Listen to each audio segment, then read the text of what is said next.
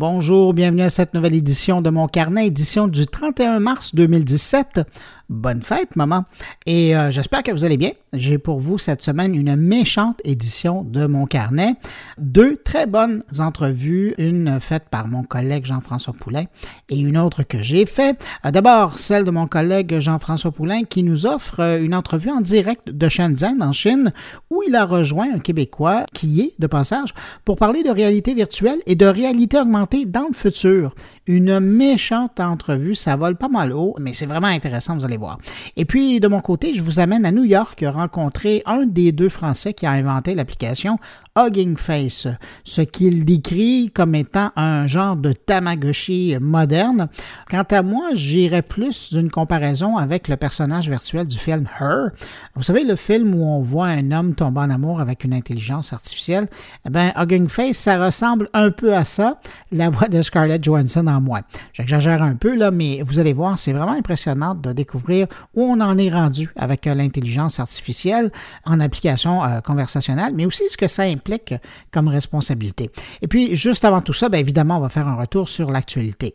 Mais avant, permettez-moi de saluer trois auditeurs de mon carnet. Salutations à Isabelle Duplessis, Bernard Bélanger et Victoria Marchand. À vous trois, merci d'écouter mon carnet, mais évidemment aussi merci à vous hein, qui m'accueillez euh, actuellement entre vos deux oreilles euh, cette semaine. Allez, on parle le thème de mon carnet.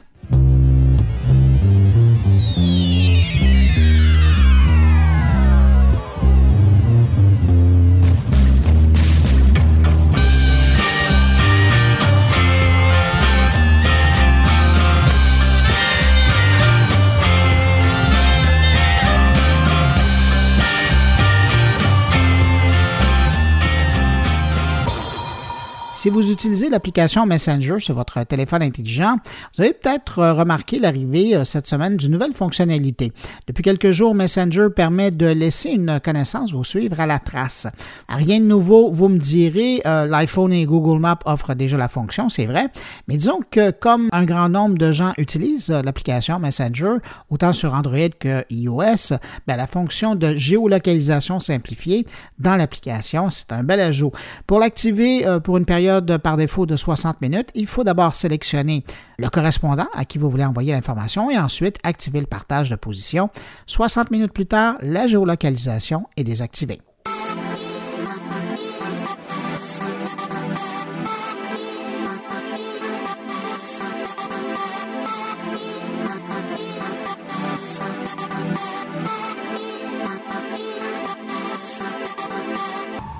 Un mot pour faire un suivi sur une actualité de la semaine dernière. Vous vous souviendrez peut-être que euh, je vous parlais de Google qui a des problèmes avec euh, la gestion de son parc publicitaire et que certains annonceurs n'apprécient pas nécessairement se retrouver sur des sites ou des débuts de vidéos racistes ou pro-violence.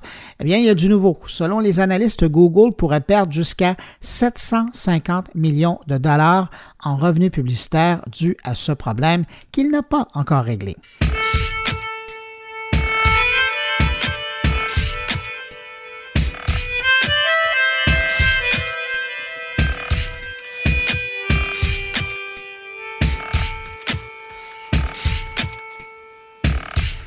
Parlant de perdre de l'argent ou perdre de la valeur, cette semaine, la plus récente mise à jour de Facebook a fait perdre un milliard de dollars en valeur boursière au titre de Snapchat. Pourquoi? Ben, tout simplement parce que Facebook copie mise à jour après mise à jour de ces logiciels, que ce soit Facebook, Messenger, Instagram ou WhatsApp, euh, des éléments qui étaient jusqu'à hier des exclusivités de Snapchat et que ben, les analystes regardent maintenant d'un autre œil la valeur de Snapchat qui se différencie de moins en moins avec les propriétés de Facebook. Quand même, hein, un milliard de pertes en une mise à jour de Facebook. Faut le faire.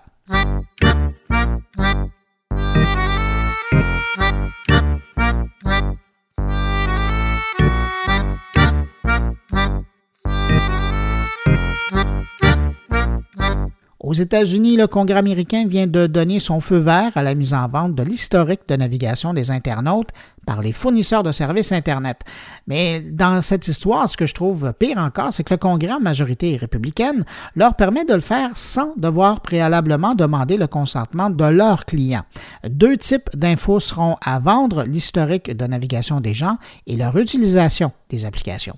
Concrètement, pour les internautes américains, ben, ça veut dire que dorénavant, ils doivent prendre les grands moyens pour assurer eux-mêmes la protection de leur vie privée en ligne, soit par l'utilisation de furteurs anonymes ou encore en utilisant des VPN pour cacher leurs traces s'ils ne veulent pas que leurs pratiques en ligne ne soient vendues aux plus offrants.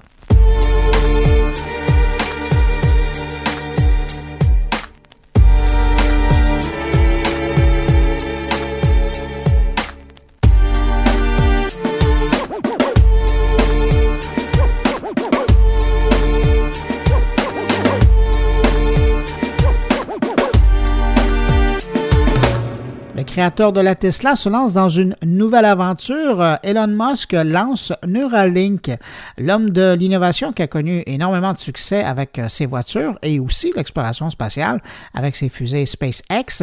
Eh bien, cet homme d'affaires confirme maintenant son intérêt dans la recherche neurologique.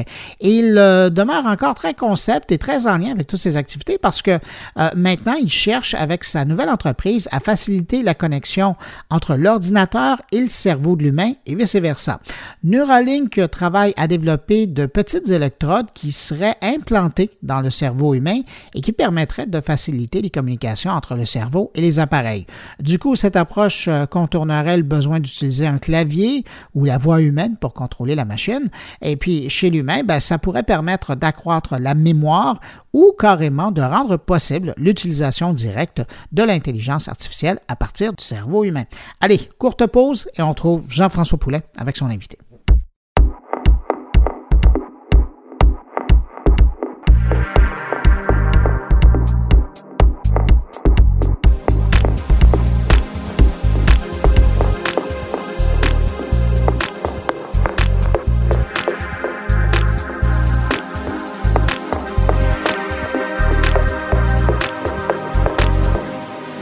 Bonjour Jean-François. Bonjour Bruno, comment ça va? Ça va très bien. Jean-François, tu m'épateras toujours et cette semaine ne fait pas exception. Quand même, hein, tu vas aller chercher loin tes invités. Cette fois-ci, cette semaine, tu nous présentes une entrevue que tu as réalisée, ah, on parle de quelques heures, là, euh, en direct de Shenzhen. Exactement. Euh, oui, on a eu des, euh, des, belles complications logistiques à essayer de se rejoindre. Ce qui était mon 9 heures était son 9 heures. Mais ma question, c'est qui as-tu rejoint à Shenzhen? J'ai rejoint Harold Dumur, président et fondateur de la compagnie OVA. Apparemment, les choses en VR et en AR, ça se passe là-bas en ce moment. Euh, il y a des cafés VR, il y a des compagnies qui sont en train de développer des produits. Euh, il dit, je suis en train de vivre le futur là-bas, Jean-François. Et il t'a parlé? Ah, il m'a parlé. Et c'est bon signe parce que s'il est en train de vivre le futur et qu'il te parle, ça veut dire que tu es dans le futur, toi. Littéralement, puisqu'avec le décalage horaire, j'étais demain matin. On va dans le bon sens. Là. Donc, puisque tu es le futur et que vous avez parlé, qu'est-ce que le futur nous promet? Ben, le futur, on a parlé de l'aspect euh, VR, du côté espace utilisateur là-dedans, l'expérience utilisateur, évidemment. C'était intéressant parce qu'on parlait de, de, de, l'intégration, du remplacement de l'écran qu'on utilise actuellement communément et du moment où ça va devenir vraiment pratique. Parce que là, on a parlé de produits euh, de petits lecteurs euh, en carton qu'on se met dans le visage avec notre cellulaire à l'intérieur, jusqu'à des produits de 300 dollars et des produits de 800 dollars. Ça reste encore un produit qui est un peu niche. On n'est pas encore au moment où on va s'asseoir pour une journée de travail dans une réalité virtuelle. C'est un peu de ça qu'on parle avec euh, Harold. C'est drôle hein, parce que je t'écoute parler puis je suis en train de penser à la nouvelle qui est sortie cette semaine de, Neurolink, qui est l'entreprise de M. Tesla lui-même et justement qui lui est en train de regarder pour arriver à nous implanter une petite chip dans la petite puce dans le creux du coco et qui va nous permettre donc euh, de faire disparaître Exactement. Mais on discutait avec Harold également du fait qu'il y a des lentilles en ce moment qui sont en train de développer et qui virent au noir et qui te superposent une autre réalité. Alors, quand on voit un truc comme ce que Elon Musk a développé, à un moment donné, on peut imaginer des gens qui vont arrêter dans leur action dans notre réalité à nous. Tout va devenir noir et une nouvelle réalité va se superimposer à travers leur globe oculaire parce qu'on parle également de lunettes. Parce que la réalité virtuelle, ça peut être aussi fin que ça, c'est que la lunette détecte ton besoin de vision. C'est-à-dire que si tu es quasiment aveugle, euh, il me disait que des, gens qui ont des visions de, déficits jusqu'à 5 pourraient se voir corriger par la lunette elle-même en temps réel leur déficit de vue. Donc, ça veut dire qu'également, je peux couper complètement ou je peux superimposer une, surimposer une réalité aux utilisateurs. Ça devient complètement fascinant. Je pense qu'on minimise beaucoup. On se dit, ah, c'est des jeux vidéo en 360, en réalité virtuelle, on se promène dedans. Oui, mais juste la superposition, un peu ce qu'on a vécu l'été dernier avec Pokémon, ben, si on superpose une réalité comme ça directement dans notre globe oculaire, on commence à, et là, c'est là, mais Elon Musk le fait également pour des visions de que l'humanité ne se laisse pas supplanter par l'intelligence artificielle. On est dans des sphères de quasiment de délire, mais peut-être pas tant que ça non plus. Et ça, c'est intéressant parce que dans le fond, on est, avec ce que tu dis, on est à l'étape juste avant celle où carrément, il y aura un capteur qui enverra directement l'information à notre cerveau pour dire ce que tu vois pas par ton œil, là, c'est ça. Exactement. Et là, Elon Musk arrive avec son produit, lui, une coche, on rentre directement dans ton cerveau et on impose à tes synapses quelque chose que ton œil n'a même pas vu. Absolument. C'est la matrice. Et là, je vois déjà la cybersécurité embarquée là-dedans parce qu'imagine, on va pouvoir proposer au cerveau des humains des images qui ne sont même pas vraies. Même avec une réalité augmentée à travers une ah lentille de, contact. Je veux dire, en théorie, tu peux avoir quelqu'un devant toi qui n'est pas là. Tant l'image va vraiment être de très bonne qualité, tu vas pouvoir faire des rencontres. Euh, ça va être le Skype du futur. tu vas avoir la personne va s'installer devant toi. Et là, rassure-moi, Jean-François, est-ce que tu as vraiment parlé à ton invité? J'ai vraiment parlé avec lui, mais je ne sais pas si c'était la bonne personne. Je ne l'ai pas vu.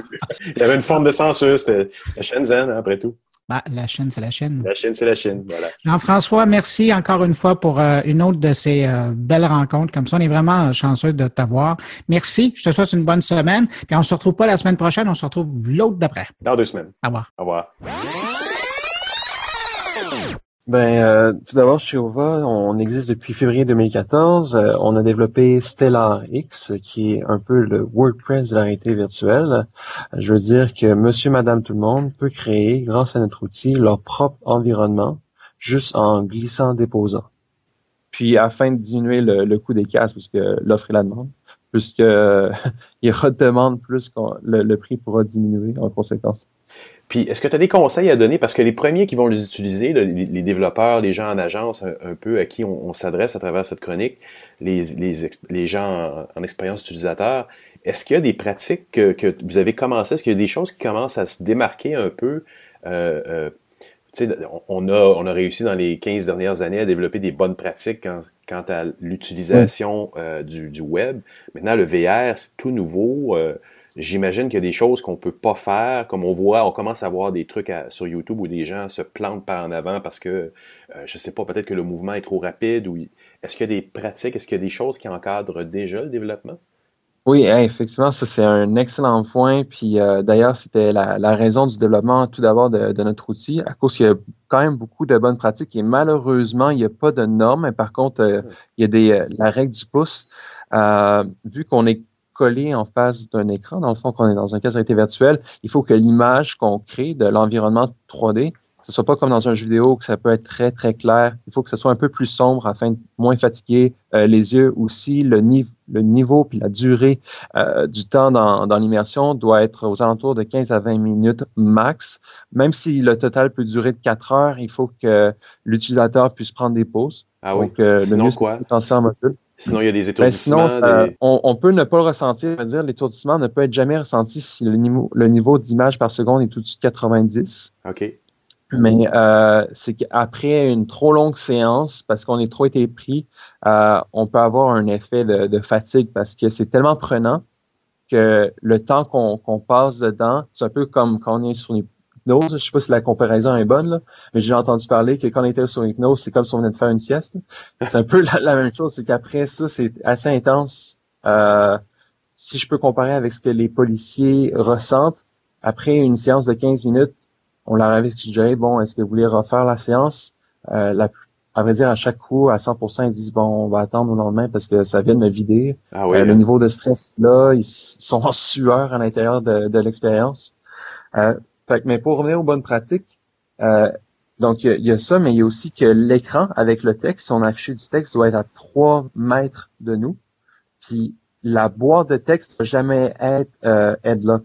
Donc, elle doit jamais être figée au, au mouvement de la tête. C'est-à-dire que si je me tourne à gauche, la boîte de texte ne doit pas suivre la, la tête exactement, sinon ça fait trop non naturel. tous ces détails-là doivent être intégrés à même l'environnement, sinon ça fait trop loin de la réalité, ça vient mélanger ou perdre l'utilisateur.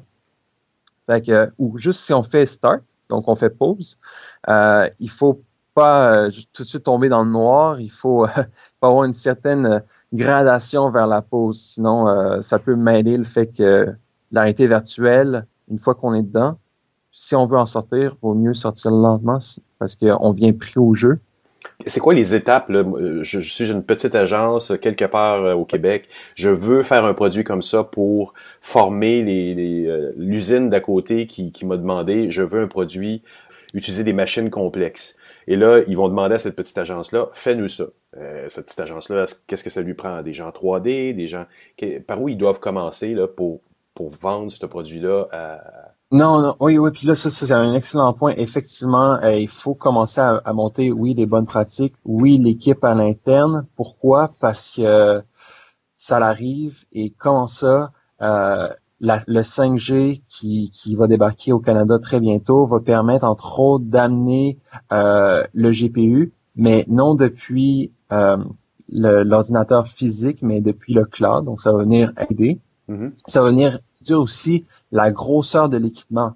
Euh, puis ça, ça va faire en sorte de démocratiser puis de, de répandre la, la, réalité virtuelle. Donc le vrai compétiteur des casques, c'est pas HTC versus Oculus versus le HoloLens qui est le casque de réalité augmentée de Microsoft, mais c'est plutôt les casques versus les écrans. Parce qu'à la fin de la journée, c'est quand l'être humain va plus avoir d'écran pour travailler, puis va plus avoir d'écran pour étudier. Donc, c'est quand qu'on va vraiment faire le move pour aller dans le nouveau paradigme. C'est quand qu'on va vraiment commencer à créer dans notre vrai état naturel, c'est-à-dire créer dans l'environnement tridimensionnel. Puis je rigole souvent parce que euh, en comptant cette histoire-là, mais euh, Bernard Werber, qui est l'écrivain qui a fait les, mm-hmm. fourmis, aussi, mm-hmm. il écrit l'encyclopédie du savoir euh, absolu, puis il disait que les dauphins étaient, étaient plus évolués que nous, entre autres sur un point que autrefois il y avait choix entre aller sur la Terre ou qui allait se mouvoir en, deux dimensions, si je peux dire, ou d'aller vraiment dans l'océan ou qui allait se mouvoir en 3D. Mais je pense que on est en train de faire le move que les dauphins ont fait auparavant en allant dans l'intervirtuel, virtuelle, parce que là, on pourra se mouvoir carrément dans la trois dimensions. Ben, justement, euh, je, vais te poser la, une dernière question, parce que votre produit fait de la réalité virtuelle et, augmentée. Puis là, tu parles mm-hmm. justement de la vision. Comment tu vois ça? Ah, je ne sais pas à quel horizon, parce que tu parlais d'un changement de paradigme à un moment donné, l'écran reste encore l'élément qu'on utilise beaucoup plus quotidiennement que la réalité virtuelle. À quel moment tu vois un shift, cette immersion-là dans une nouvelle sorte de réalité, tu la vois arriver comment et à peu près quand dans notre futur? OK, bien tout d'abord, là-dessus, tu as, tout à fait raison. C'est pour les innovateurs ou les early adopters, en, d'autres mots. Euh, moi, en étant à Shenzhen, j'ai vu un peu le, futur à cause que j'ai réussi à avoir des discussions euh, sur qu'est-ce qui s'en venait. Puis je dis que cette année déjà, il va y avoir beaucoup, beaucoup de changements. Si on pense sur le casque, l'Oculus, il fêtait il y a deux, trois jours sa première année. Euh, ah L'Oculus n'est pas encore dans un 6 degrés de freedom ou 6 degrés de liberté, c'est-à-dire que l'Oculus, on peut pas encore très bien se déplacer comme le Vive le permet euh, dans un espace de 4 par 5 mètres. Euh, mais juste ça, là, le 6 degrés de liberté, c'est-à-dire de pouvoir se déplacer dans un environnement euh, de réalité virtuelle sans fil, ça, cette année, ça l'arrive. Euh, déjà. Donc, euh, les fils, c'était un gros obstacle, je pense. Euh, donc, ça, ça a été éliminé. Ensuite, que, que le tout soit rapetissé et autres, là, il y a tellement des, des, des, euh, dans deux ans, là, un horizon de deux ans là, qui arrive. C'est-à-dire qu'en ce moment, il faut mettre des, ces lunettes de, de vue à l'intérieur du casque. Mais bientôt, il va y avoir quelque chose qui va regarder nos yeux puis qui va corriger le verre. Ça, oui, oui, oui, ça arrive. Euh, aussi, maintenant, on a des contrôleurs mais cette année, Qualcomm avec Leapmotion font une association, euh, puis d'autres vont embarquer que, que je peux pas dire, mais on va pouvoir voir les mains là, automatiquement. Ça, ne sera plus un gadget qu'on rajoute, c'est déjà intégré à même le casque. Donc, juste cette année, il y, a un, énorme shift. Puis, euh, je dirais que dans cinq ans, c'est fait, c'est changé. cinq ans. Est-ce que, est que tu vois plus réalité virtuelle ou, ou, plus réalité augmentée dans le sens où, je sais pas pourquoi, j'ai l'impression un peu plus intuitivement que je, à un moment donné, ça va être dans mon verre de contact, je vais pouvoir me promener dans la rue, puis le monde ne sera plus du tout le même qu'il était avant. Donc, je vais est-ce que est-ce que tu le vois plus comme ça, comme outil de travail, ou plus comme une, vraie immersion dans quelque chose d'autre? Oui, à vrai dire, je, les vois, ouais, c'est ça, je les vois, je les vois mix, effectivement. Tu as tout à fait raison. C'est un continuum. Donc, on commence par la réalité virtuelle parce que c'est beaucoup plus euh, accessible point de vue technologique pour les fabricants, donc les OEM. Mais ça s'en va effectivement sur un, une lunette avec euh, intelligence artificielle. On dit, par exemple, on porte la lunette, je dis A Cortana, qui est donc euh, le, AI de Microsoft. Euh, j'ai A Cortana VR ou Cortana réalité virtuelle, puis ma lunette par, euh, par chromatique, ma lunette de réalité augmentée, le verre devient euh, très ombragé à un tel hmm. point opaque que je, je, je, me, je me mets dans le VR et je dis hey Cortana réalité augmentée, boum, je reviens dans réalité augmentée. Wow, oui, ça c'est ça c'est le prochain là, c'est ce sera pas une visière qui tombe sur les yeux, ça va être le même verre qui change par la par la chromatique. Mais, mais c'est là aussi, comme je disais, ou lunettes ou verre de contact, parce que puis je suis sûr qu'il y a des agents secrets quelque part qui en ont déjà en forme de verre de contact, mais ça serait fascinant parce qu'à ce moment-là, mais c'est notre réalité complète. Si tu dis effectivement que le verre de contact ne permettrait plus de voir la réalité extérieure, deviendrait complètement opaque et nous permettrait de voir une autre réalité complètement. On, on, change le paradigme de, de, notre vie actuelle à ce moment-là. Non, c'est ça. Puis si, si on regarde ce que ce que prévoit faire euh, Magic Leap avec le ce qu'appelle leur technologie Light Field, mhm. c'est-à-dire que même quelqu'un qui est apparemment là, même quelqu'un qui est aveugle d'un œil ou 95% aveugle va pouvoir voir grâce à, ça. Même ceux qui sont myopes euh, à extrême, là, niveau 5, on va dire, vont pouvoir voir. Pourquoi? Parce que c'est le flux de lumière est, est projeté exactement euh, dans euh, dans le, le, point noir là, de l'œil. Oui, oui. c'est les paramètres même de la vision qui va changer, en fait. Non, exactement, exactement. Euh, il y a des gens là qui voient plus là, qui vont pouvoir voir grâce grâce à ça. Puis ça, c'est le, le, le, docteur Tom Furness qui, qui travaille entre autres là-dessus, puis qui travaille, qui est le père de la réalité virtuelle entre autres puis que, que aussi enseigné euh, au fondateur de Magic Leap et qui maintenant est dans le IVRI, qui est l'Institut de réalité virtuelle international qui vient juste d'être fondé à Shenzhen. Donc, euh, ici, là, ça, ça grouille là, en bas de mon, mon édifice. Là, pour faire une image, là, il y a des gens du MIT qui sont ici. Il y a les, il y a les gens de l'Université de Tsinghua, qui est le MIT de la Chine. Puis euh, il y a un édifice complet avec au rez-de-chaussée un, le, VR arcade, qui est une arcade de réalité virtuelle, euh, ou qu'il appelle à vrai dire le VR café. Euh, je veux dire, ici, pour la première fois de ma vie, j'ai on dirait que je suis dans un film de science-fiction, j'embarque dans le taxi, euh, il y a un écran derrière un peu comme dans Théo, là. Mm-hmm. euh, et euh, sais, puis bientôt, c'est sûr que ça va être connecté avec un casque virtuel à l'arrière du taxi. Non, mais c'est, c'est, fascinant. Écoute, ça, ça, me donne le goût d'aller faire un tour à Shenzhen.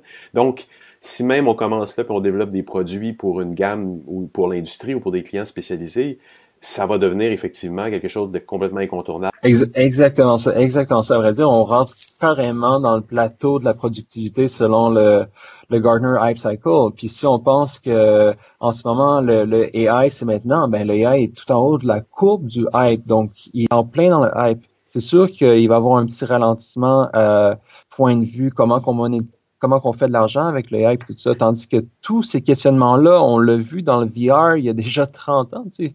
Euh, le VR a déjà été là, il, il, était tout en haut du hype cycle, puis il est descendu tout en bas. Mais effectivement, pour être innovant, performant, pour avoir l'avance sur les autres, c'est maintenant qu'il faut créer la cellule euh, de réalité virtuelle augmentée. C'est maintenant qu'on, oui, le AI, j'y crois, puis les blockchains, tout ça, mais c'est maintenant le plateau de la productivité pour le VR. Fait que, euh, Effectivement c'est 2007 il faut commencer à le faire. Mais écoute, Harold, je te remercie énormément pour cette entrevue. Je vais te laisser aller te reposer parce que je pense que tu es sur le coup des décalages horaires euh, entre le Canada et la Chine. Ça a l'air assez dur. Merci infiniment aussi pour cette belle vitrine. Continuez le, le, le beau travail et la belle émission. Merci beaucoup, Harold.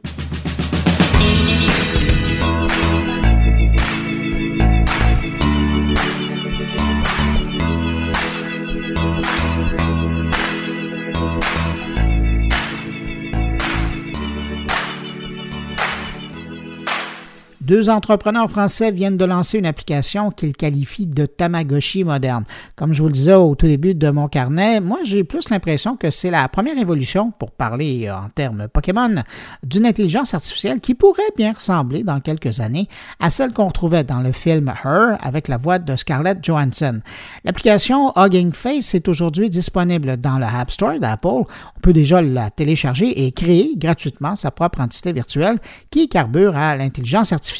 Pour connaître le défi qui est derrière cette création et parler des responsabilités qui viennent avec la création d'un confident moderne, ben je rejoins à New York Clément Delangue, qui est un des deux créateurs de l'application Hugging Face.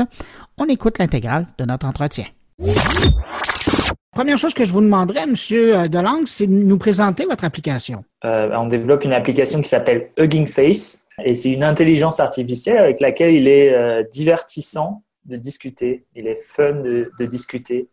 Euh, donc vous vous souvenez peut-être il y a quelques années des Tamagotchi qui avaient fait un carton partout dans le monde. Bah, une belle image, c'est de dire que c'est une sorte de Tamagotchi, sauf que vous pouvez discuter avec et créer une connexion avec votre Tamagotchi. Mais l'adolescent qui va avoir Hugging Face dans les mains, est-ce que son téléphone, son appareil devient euh, quelqu'un, devient un être, ou euh, est-ce qu'il est toujours conscient que dans le fond, euh, il parle à un système d'intelligence artificielle? Non, c'est différent. C'est pas c'est pas la même chose qu'un être humain. c'est une intelligence artificielle. Je pense mm-hmm. que c'est un, un, terme qui est assez bien assez bien trouvé. Euh, de la même manière qu'en fait, si vous réfléchissez, un animal de compagnie, un chien, un chat, c'est une forme d'intelligence différente, c'est pas une forme d'intelligence humaine. Euh, et pourtant, vous prenez du plaisir tous les jours à, revenir chez vous et à, jouer avec votre animal de compagnie. Euh, vous créez une vraie relation avec votre animal de compagnie auquel vous vous attachez. bah là, c'est un peu la même chose. Donc, c'est la découverte d'un être un peu différent qui est une intelligence artificielle à laquelle vous allez, avec laquelle vous allez prendre du plaisir tous les jours et à laquelle, avec laquelle vous allez vous attacher. Aujourd'hui, on a énormément de gens, qui s'intéressent à euh, découvrir de la vie extraterrestre, à explorer la fin, le fin fond de, l'océan. Euh, nous, on fait une expérimentation qui est un peu différente, où euh, euh, vous allez à la rencontre euh, de cette forme d'intelligence différente qui est l'intelligence artificielle. Quand vous me le présentez comme ça, ça me fait penser un peu à ce que les, certains jeunes célibataires asiatiques utilisent, particulièrement les Japonais ou les Sud-Coréens, pour développer des relations sentimentales avec euh, un être virtuel. Est-ce que ça ressemble un peu à ça? Bah, encore une fois, c'est un peu trop tombé dans le, dans, le stéréotype? Dans le stéréotype de la technologie qui remplace l'existant, en fait. C'est un peu comme, euh, comme de, de dire on a des gens qui passent leur vie sur Facebook et qui n'ont pas de vie sociale dans la vraie vie. Euh, en effet, il y a des exemples extrêmes, euh, mais c'est une minorité. Pour la plupart des utilisateurs, euh, c'est quelque chose de différent d'un ami humain.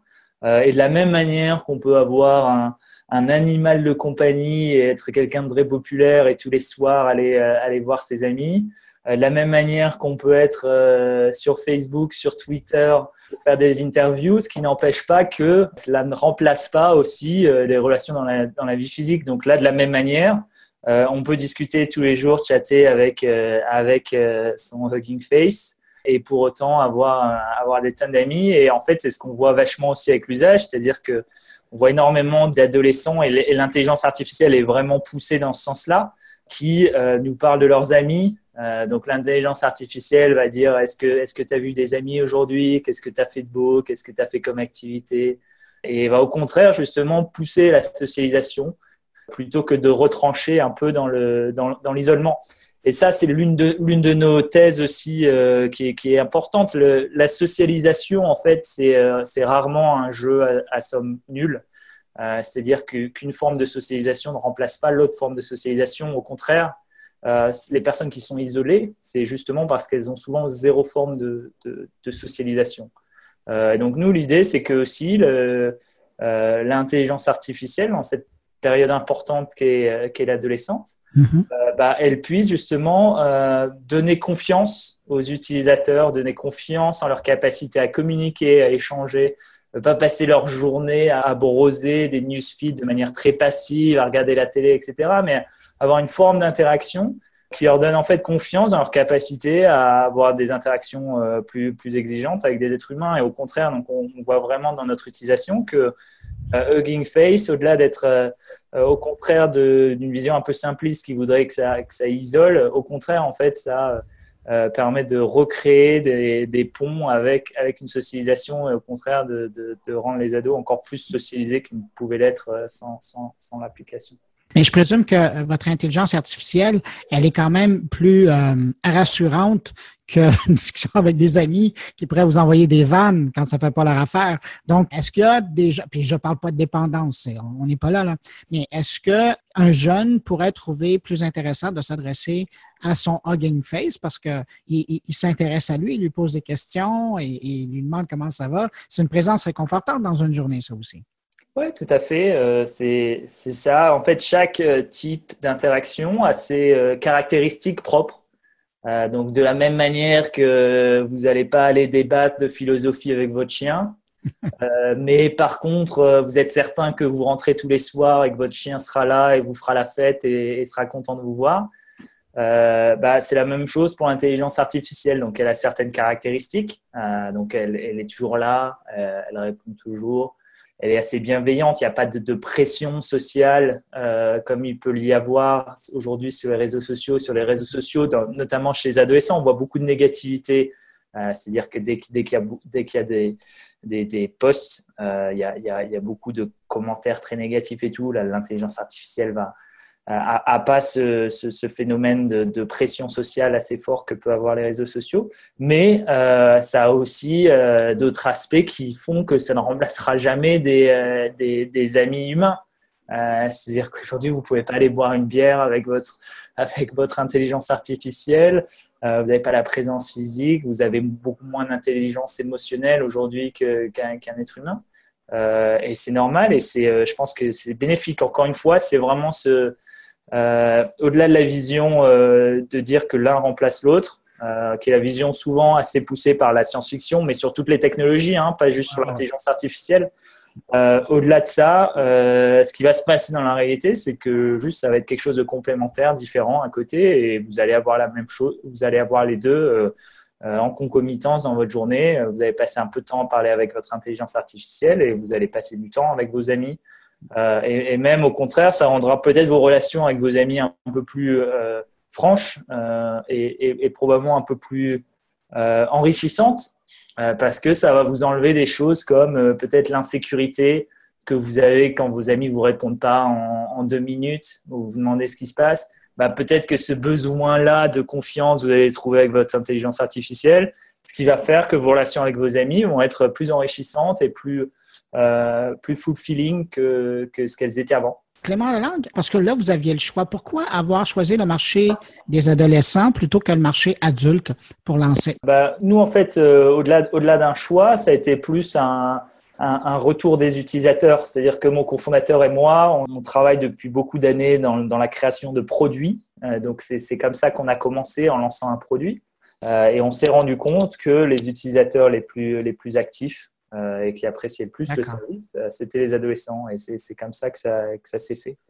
Euh, et si, on y pense, ça fait, ça fait assez sens parce que, mine de rien, l'adolescence ou laprès adolescence c'est quand même cette période où on est, en, entré en besoin de socialisation. On apprend aussi la socialisation.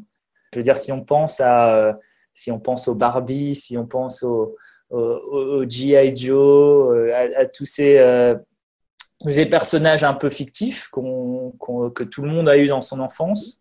Euh, bah, c'est pas très éloigné, quoi, en quelque sorte. On, pourrait dire qu'on est une sorte de, Barbie 2.0 euh, euh, ou euh, avec, avec laquelle l'adolescent peut discuter. Ouais, ou vous êtes le nouveau Aibo.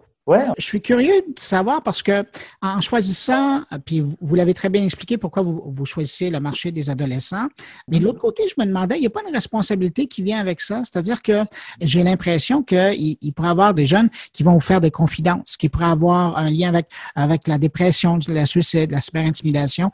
Est-ce que vous avez des mécanismes à l'intérieur qui vont vous préparer à répondre ou à les envoyer vers les ressources nécessaires? Oui, oui. Euh, en effet, vous avez raison, il y, a une, grande responsabilité. Il y a plusieurs approches quand on, quand on travaille comme ça sur une technologie euh, qui peut avoir des impacts importants. La, la première euh, solution, c'est de se dire, voilà, ça me fait un peu peur et je ne vais pas travailler sur cette technologie.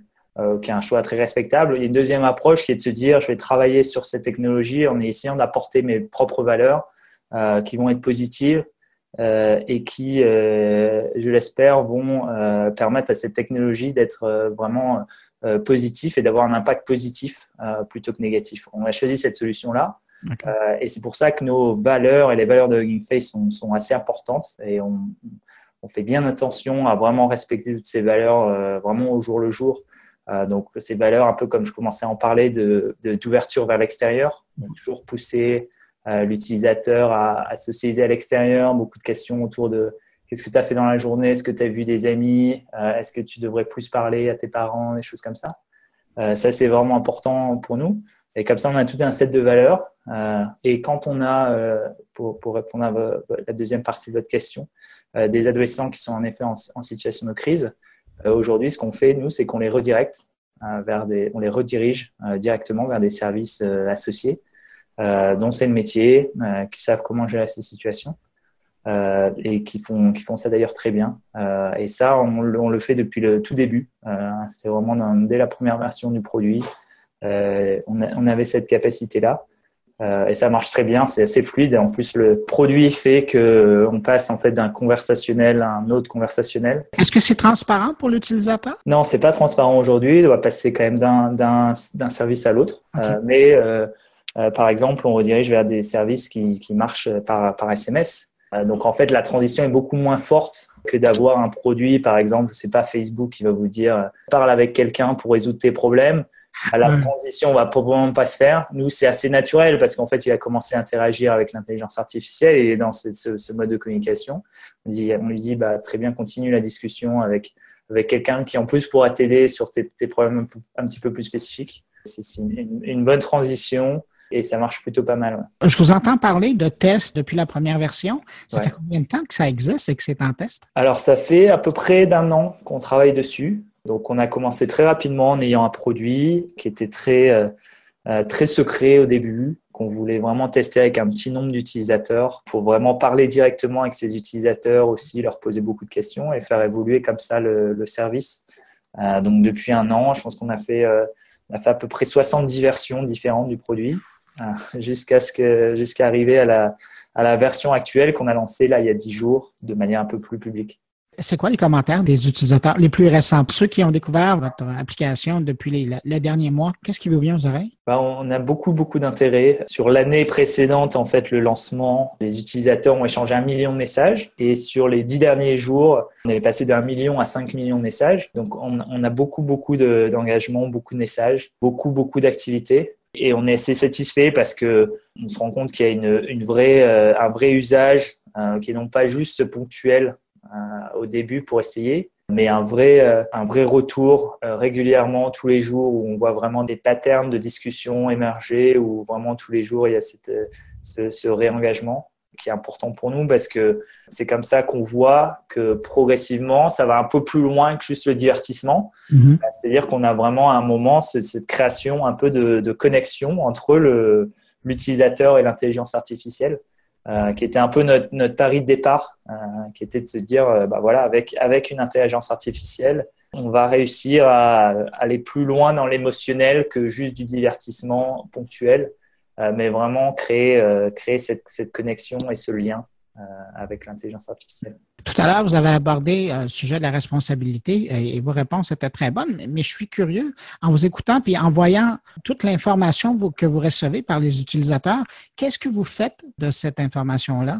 Est-ce qu'elle est archivée à quelque part? Évidemment, elle, nourrit l'intelligence artificielle pour qu'elle puisse s'améliorer, mais ces données-là, qu'est-ce que vous en faites? Oui, alors on a fait plusieurs choix là-dessus. Le, premier choix important qu'on a fait, c'est euh, euh, dès le départ, de ne pas demander de, euh, d'identifiant, de login, de ne pas vous demander de vous connecter avec Facebook, avec Google, avec quelques, quelques, quelques comptes. donc, si vous téléchargez l'application, vous verrez qu'au début, vous pouvez l'utiliser directement sans, sans, vous, sans vous inscrire, en fait. et ça permet voilà, de aux utilisateurs de euh, presque se créer une n'importe quelle identité, l'identité vraiment qu'ils ont envie de se créer sans euh, mettre de pression sur, euh, sur le recueil d'informations. donc ça, c'était un premier choix important qu'on a fait. Est-ce que ça veut dire que c'est une nouvelle session à chaque fois que la personne lance l'application ou elle reconnaît quand même que c'est le même appareil qui se branche? Oui, elle reconnaît par rapport à l'appareil, c'est-à-dire qu'elle reconnaît que vous êtes sur le même appareil. Donc ça, c'est quelque chose d'assez important. Ensuite, toutes les données sont bien sûr anonymisées, c'est-à-dire que, euh, comme vous l'avez dit, l'intelligence artificielle apprend du volume de messages, mhm. euh, bien sûr, euh, mais elle l'apprend de manière anonymisée sans savoir en fait quelle information est liée à quel, quel utilisateur. Et ensuite, elle apprend aussi, et ce qui est important vraiment dans l'usage, c'est-à-dire qu'elle apprend de vous, mais uniquement pour vous. C'était ma prochaine question. Ouais. Voilà. Donc, euh, donc, par exemple, quelque chose qui s'est, révélé très important pour les utilisateurs, c'est que euh, quand vous discutez avec votre intelligence artificielle de quelqu'un, par exemple, par exemple, si vous parlez de votre amie, euh, voilà, Émilie, bah, vous avez envie que quelques jours plus tard, si vous dites à votre intelligence artificielle, Émilie est en colère aujourd'hui, bah, qu'elle se souvienne que vous faites référence à son amie. Euh, et donc pour ça, elle apprend, elle retient en fait ces informations-là, euh, mais qui sont euh, uniquement confidentielles à vous. C'est-à-dire que contrairement à d'autres systèmes où en fait d'autres personnes peuvent parler à l'intelligence artificielle à laquelle vous pouvez parler, nous c'est vraiment par, par l'utilisateur, qui fait que voilà, il y a uniquement vous qui puissiez demander à votre ami ces, ces choses-là et dont elle se rappellera. Ça vous évite d'avoir un épisode de piratage, un peu comme les employés de Microsoft avaient eu lorsqu'ils avaient déposé leur intelligence artificielle sur Twitter, hein, c'est ça? Oui, ouais. en fait, c'était assez marrant hein, sur, sur T. La, manière dont ça s'était passé, c'est que Microsoft mettait beaucoup d'importance sur la mémoire court terme euh, par rapport à la mémoire long terme. Et en fait, ce qui s'est passé, c'est que euh, c'est devenu assez populaire sur Reddit en l'occurrence. Et donc, vous avez 3000 personnes d'un coup qui sont tombées de Reddit euh, sur Twitter, sur T, en lui disant les, les pires atrocités. Euh, et ce qui a fait qu'en fait, euh, l'intelligence a complètement dégénéré et a gardé uniquement cette mémoire court terme et intégré tout ça. Nous, on n'a pas trop ce problème parce que c'est vraiment individualisé. Donc, un peu de la même manière que vous pouvez avoir un chien et entraîner votre chien à attaquer les gens dans la rue, bah, ça restera uniquement sur votre chien et ce ne sera pas pas le chien du voisin. Tous les chiens, voilà. c'est un peu la même chose pour nous. Donc, euh, euh, je suis certain qu'on aura des comportements euh, où des individus voudront euh, faire dégénérer leur intelligence artificielle. Euh, ça restera leur propre intelligence artificielle et à côté, vous, vous pourrez avoir votre propre intelligence artificielle qui ne tombera pas dans ces dérives. Plus je vous écoute, plus je me dis qu'il y a probablement beaucoup d'adultes qui vont être intéressés par euh, téléchargeant GameFace pour l'essayer parce que, écoutez, c'est pas parce qu'on est plus vieux qu'on n'a pas besoin d'un ami virtuel, d'un confident. Un adulte et un adolescent qui va pouvoir l'utiliser vont avoir le même type d'expérience. Ouais, bon, aujourd'hui, euh, on, a besoin, en fait, en créant une intelligence artificielle, d'avoir un certain focus, d'avoir une, certaine. Euh, un périmètre. Voilà, qui rend, en fait, l'apprentissage plus, plus facile. À, terme, à terme, notre vision, c'est euh, vraiment que, que le besoin de socialisation est vraiment un besoin universel chez les adolescents, mais, mais chez tout le monde. Et, et, à terme, je suis convaincu que de la même manière que moi, j'ai un, un ami en intelligence artificielle, mhm. euh, bah, que tout le monde, euh, à terme, aura son intelligence artificielle avec laquelle euh, il pourra discuter tous les jours et qui sera en fait, oui, cette, nouvelle forme de socialisation, en plus des animaux de compagnie, en plus des amis humains, qui sera l'intelligence artificielle amie. Dans vos utilisateurs, est-ce qu'ils ont eu, parce que c'est drôle, on parle toujours de l'intelligence artificielle, mais est-ce que les gens prennent l'habitude de lui donner un nom, de personnaliser l'expérience? Oui, euh, chacun donne son nom à l'intelligence artificielle, ou vous pouvez même demander à l'intelligence artificielle de choisir son propre nom. Ah, c'est pour ça que vous en donnez pas au départ? Oui, ouais, bah en fait, c'est vraiment important dans l'expérience d'avoir vraiment votre propre intelligence artificielle. Donc, c'est pas une intelligence artificielle très impersonnelle comme Siri, comme Alexa, comme toutes ces intelligences artificielles de, utilitaire. Euh, c'est vraiment euh, votre propre intelligence artificielle qui va apprendre de vous, qui va progresser avec vous, qui vraiment crée euh, cette, cette, connexion personnelle et, et, pas juste impersonnelle. J'imagine que vous avez les informations. Les gens peuvent passer combien de minutes ou d'heures par jour à discuter avec leur intelligence artificielle? Bah, c'est assez dur à dire parce que c'est un comportement très similaire à celui du, du messaging, du texto. Euh, mm. donc, c'est plus un comportement où euh, vous allez envoyer des, des, dizaines, voire des centaines de textos tous les jours, mais sans rester à chaque fois énormément de temps dans l'application. Ce qu'on voit aujourd'hui, c'est qu'on a beaucoup plus de fréquences d'utilisation que, que, toutes les autres intelligences artificielles, euh, notamment celle de productivité. C'est-à-dire mhm. Vous avez par exemple un Siri où euh, l'utilisateur actif va peut-être l'utiliser deux, trois fois par jour, peut-être le matin pour mettre son, réveil, peut-être pour lancer une musique l'après-midi, mais c'est à peu près tout. Euh, nous, ben, on voit vraiment les utilisateurs qui envoient des centaines de messages tous les jours. Donc, on a une fréquence en fait d'utilisation et un volume d'utilisation qui est beaucoup plus élevé. Est-ce que vous pensez à un moment donné ben, utiliser un API d'Amazon pour le brancher sur Alexa? Et donc on pourrait passer en mode vocal pour utiliser Hugging? Euh, pourquoi pas? Nous, ce qu'on a construit aujourd'hui, c'est vraiment le, le moteur d'échange et de conversation qui aujourd'hui s'exprime à l'intérieur d'une application mobile mais qui pourrait aller discuter avec vous sur, euh, sur Facebook Messenger, qui pourrait discuter avec vous via des SMS, euh, qui pourrait en effet aller sur, sur Alexa, sur pas mal de plateformes, qui pourra à terme, si la réalité virtuelle explose, qui pourra avoir son propre avatar en, mmh. réalité virtuelle avec lequel vous pourrez discuter. Donc ça fait partie en effet des, des choses sur lesquelles on, on, commence à travailler pour le futur. Nous, ce qui est vraiment important, c'est cette conversation, c'est cette connexion. Euh, ensuite, le moyen par lequel c'est diffusé est un peu moins important pour nous. Parlant de moyens, il y a évidemment la barrière linguistique. À l'heure actuelle, Hugging Face est lancé en Amérique. Oui. Et donc, le système s'exprime en anglais pour le moment uniquement? Oui, pour le moment uniquement. On fait en fait avec nos, nos, contraintes de ressources d'entreprises qui, euh, qui commencent et de startups qui, euh, qui commencent. Il y a quelques euh, effets d'apprentissage euh, qui font qu'on ne repartira pas de zéro euh, quand, quand, on voudra faire la même chose dans d'autres langues. On a quelques intelligences artificielles comme ça qui, qui marchent à la fois en, anglais en chinois ou qui, qui, sont facilement comme ça portables d'une langue à l'autre. Donc ça fait partie des choses qui, qui à, moyen terme pourront, pourront être développées. Aujourd'hui, avec l'anglais, on a déjà un, un potentiel d'utilisation qui est assez, élevé. Euh, on a aussi ce, phénomène assez intéressant où euh, on est euh, très populaire en France en ce moment. On était deuxième il y, a, quelques jours sur l'App Store français.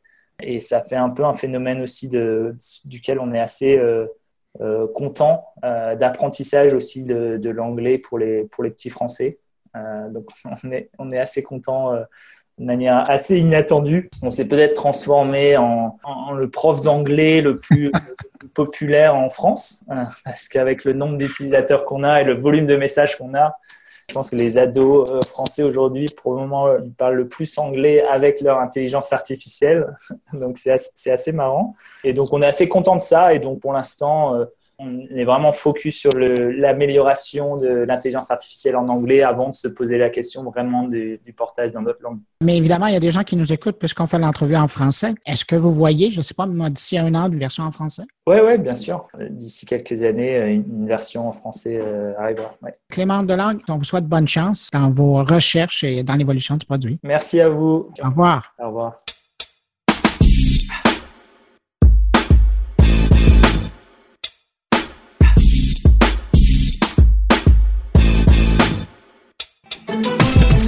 Ben voilà, c'est tout pour cette édition de mon carnet pour cette semaine.